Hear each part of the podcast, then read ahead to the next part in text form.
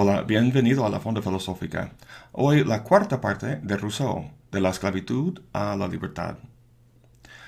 Como hemos visto hasta ahora, no se puede entender la decadencia del presente sin entender las fuerzas histórico-sociales que nos han moldeado. Seguimos en el discurso sobre el origen de la desigualdad y terminamos en el último video con su análisis de la desigualdad espiritual o moral las divisiones que establecen jerarquías socioculturales entre las personas. Entonces, hemos visto el desarrollo de la sociedad, pero aún no el del Estado político y las leyes que lo rigen. En Hobbes y Locke, el Estado se crea mediante un consenso del pueblo para establecer las reglas del juego, para evitar la guerra civil o, en el caso de Locke, para asegurar el goce de nuestros derechos. Para Rousseau, el Estado se crea no por consenso, sino por una imposición de los ricos sobre la mayoría. Yo compré un terreno de un señor que es dueño de muchísimas hectáreas, tierras que él heredó de su papá y su papá a su vez de su papá, etc. Cuando lo compré me preguntaba cómo sus antecesores habían llegado a tener toda esa tierra. ¿Simplemente la acercaron? ¿Qué derecho tenían a ella?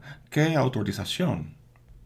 Dice Rousseau, ignoran por ventura que una multitud de sus hermanos perecen o sufren faltos de lo que a ustedes sobra, y que les era preciso un consentimiento expreso y unánime del género humano para que pudieran apropiarse de ello? Obviamente es una pregunta retórica. Lo que les interesaba a esos grandes terratenientes era asegurar sus bienes. Lo podían hacer con fuerza, con hombres armados, pero se les ocurrió otra manera mucho más eficaz. Dice Rousseau, el rico, constreñido por la necesidad, concibió al fin el proyecto más arduo que haya jamás realizado el espíritu humano, el de emplear en su favor las mismas fuerzas de los que lo atacaban, de hacer sus adversarios sus defensores. ¿Qué hizo? Pues gritó, Unámonos para garantizar contra la opresión a los débiles, contener los ambiciosos y asegurar a cada uno la posesión de lo que le pertenece. Sin duda han oído hablar del TLC, el Tratado de Libre Comercio. Es un ejemplo contemporáneo de lo que describe Rousseau. Estos tres hombres gritaron, Unámonos para el libre comercio. Pues ¿quién podría estar en contra de la libertad? Como dice Rousseau, todos corrieron al encuentro con sus cadenas, creyendo asegurar su libertad, porque, aun teniendo bastante razón para sentir las ventajas de un régimen político, no poseían la experiencia suficiente para prever sus peligros. Ya tenemos más experiencia hoy en día, tanto de los nefastos efectos del TLC para el mexicano medio, como de un sistema económico liderado por los Estados Unidos y el Fondo Monetario Internacional, que promete desarrollo y prosperidad, pero en mayor parte solo endeuda y esclaviza a pueblos pobres. Hace una semana el pueblo mexicano eligió a un nuevo presidente, Enrique Peña Nieto. A mi juicio hubo muchas irregularidades en el conteo de los votos, pero el fraude de verdad reside en dos ámbitos distintos. El primero fue el pago millonario del PRI a Televisa, el conglomerado de medios más grande de América Latina, para favorecer a su candidato en sus reportajes. Si no es un fraude, esto al menos es ilegal, pero la verdad no me sorprende. Más que las noticias o la verdad, lo que le interesa a Televisa es la ganancia, y así se vendió al mejor postor. Como vimos con Chomsky en otro video, en una democracia los medios deberían informar al público, pero el hecho de que Televisa no lo hizo y no lo hace no me sorprende. El otro fraude, y el que más me preocupa, es la compra, de votos. Obviamente el PRI es culpable, pero también los millones de mexicanos que, a cambio de unas migajas, vendieron su dignidad y el futuro del país. Dice Rousseau que los vicios que hacen necesarias las instituciones sociales son los mismos que hacen inevitable el abuso. Vemos esta primera parte muy claramente en Hobbes y Locke. Los vicios de la gente en el estado de naturaleza llevan a la guerra o a la violación de derechos. Por eso hacen falta las instituciones sociales y políticas para frenarlos. Pero en Rousseau vemos la segunda parte. Los mismos vicios son lo que hacen inevitable el abuso de estas instituciones, como el PRI ha demostrado muy claramente. Pero el PRI no es el único vicioso aquí, sino todos los mexicanos que vendieron su voto. Sin duda, algún porcentaje de la gente votó por, razones puramente ideológicas, pero muchos vendieron su voto, tanto los pobres, que lo vendieron por unas migajas, 100 pesos o una pequeña despensa, como gente de clase media y media alta. Estos últimos no vendieron su voto por dinero, sino para asegurar el trabajo que ya tenían en un gobierno priista, por ejemplo. En este caso, lo que los pobres y la gente más solvente tienen en común es actuar de forma egoísta, pensando en su propio bien en vez del bien común. En esto radica el problema para Rousseau un problema engendrado por la instrumentalización racional de la vida social. ¿Qué quiero decir con eso? Pues inicialmente los lazos sociales se formaban con hábitos de sentimiento, pero poco a poco llegaron a corromperse por la razón, que se fija solo en cálculos de interés privado. La razón, por así decirlo, individualiza, este análisis de los efectos negativos de la razón es lo que distingue Rousseau de Hobbes y Locke. Estos últimos visualizaban una sociedad liberal burguesa basada en individuos actuando de forma egoísta. Esto es lo que conduciría al bien común, al menos al mejor que se podría esperar. Pero para Rousseau eso conduce solo a una estabilidad mediocre, un escenario que en estos dos discursos Rousseau ha diagnosticado como decadente. Ya no existe un compromiso por el grupo, el sentido de pertenecer a una comunidad, sino solo un autointerés fragmentado y calculador que cuarta posibilidades más nobles. Ya estamos muy acostumbrados al individualismo de las sociedades modernas, y lo asociamos con la retórica de libertad y igualdad, pero para Rousseau es realmente una condición de esclavitud. En el estado de naturaleza éramos independientes y autosuficientes, pero en la sociedad civil somos física y espiritualmente dependientes. Lo que nos rodea es un sistema artificial, relaciones arbitrarias de fuerza entre las cuales buscamos algún nicho en el que podemos defendernos. El campesino y el funcionario que vendieron sus votos son tal como la teoría de la elección racional describe a los humanos, buscando aumentar su utilidad relativa en un complejo sistema de relaciones arbitrarias. Lo curioso del análisis de Rousseau es que este sistema artificial en que nos encontramos no es el resultado de hacer un contrato social.